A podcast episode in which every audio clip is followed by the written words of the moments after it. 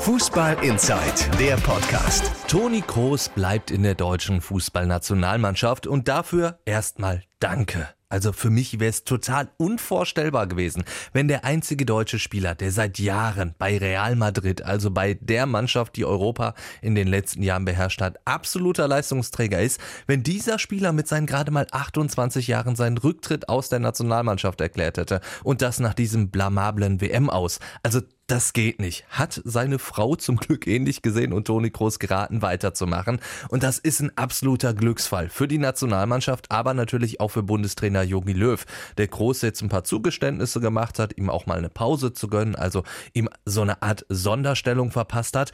Und ich finde, damit macht Jogi Löw im Fall Kroos auch alles richtig. Denn auch wenn Kroos in Zukunft, wie früher auch schon Bastian Schweinsteiger, nicht jedes pisseliges Länderspiel mitmachen wird, wird er eine der großen Stützen sein beim Neuaufbau, den unsere Nationalmannschaft definitiv nötig hat. Und diese Position, diese Stütze wird Toni Kroos natürlich nicht nur auf, sondern auch neben dem Platz ausfüllen. Denn dass Toni Kroos ein absoluter Führungsspieler ist, hat er für mich jetzt bewiesen, indem er endlich der erste deutsche Nationalspieler war, der sich so richtig zum Rücktritt von Mesut Özil geäußert hat. Und dafür möchte ich Toni Kroos wirklich noch viel, viel mehr Danke sagen. Und von allen anderen mussten wir bislang mal hören, so, ja, gut, muss ja jeder für sich selbst wissen, was ja auch so ist. Aber Toni Kroos hat dann eben auch noch das ausgesprochen, was die anderen Spieler doch wahrscheinlich auch denken müssen, nämlich, dass die Art und Weise von Özils Rücktritt als Show inszeniert und ohne jegliche Selbstkritik dafür aber vollgepackt mit Anschuldigungen, dass dass das alles unter aller Sau war. Und noch viel wichtiger ist dann dieser Satz von Toni Kroos, der Anteil der in seiner Erklärung, also in der von Ösel gut und richtig angesprochen wird, der wird leider durch den wesentlich höheren Anteil an Quatsch überschattet. Das hat Toni Kroos der Bildzeitung gesagt und genau damit trifft er es doch wirklich auf den Punkt.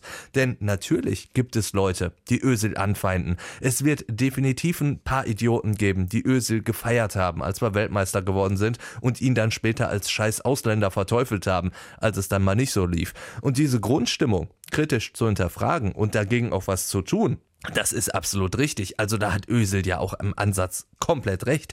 Aber pauschal die Rassismuskeule zu schwingen und damit auf den DFB und indirekt ja damit auf die Mannschaft einzudreschen, das ist natürlich vollkommener Unsinn, wie ich finde. Und Toni Kroos hat meinen Eindruck da ja auch bestätigt, wenn er sagt, dass Ösel sich ja selber wissen würde, dass es Rassismus innerhalb der Nationalmannschaft und des DFB nicht geben würde.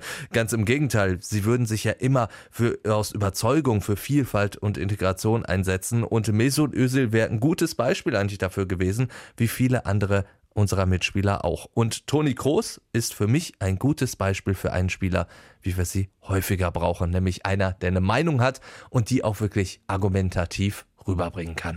Fußball Inside, der Podcast. Noch mehr Fußball gibt's in unserem Webchannel Dein Fußballradio auf radioplayer.de.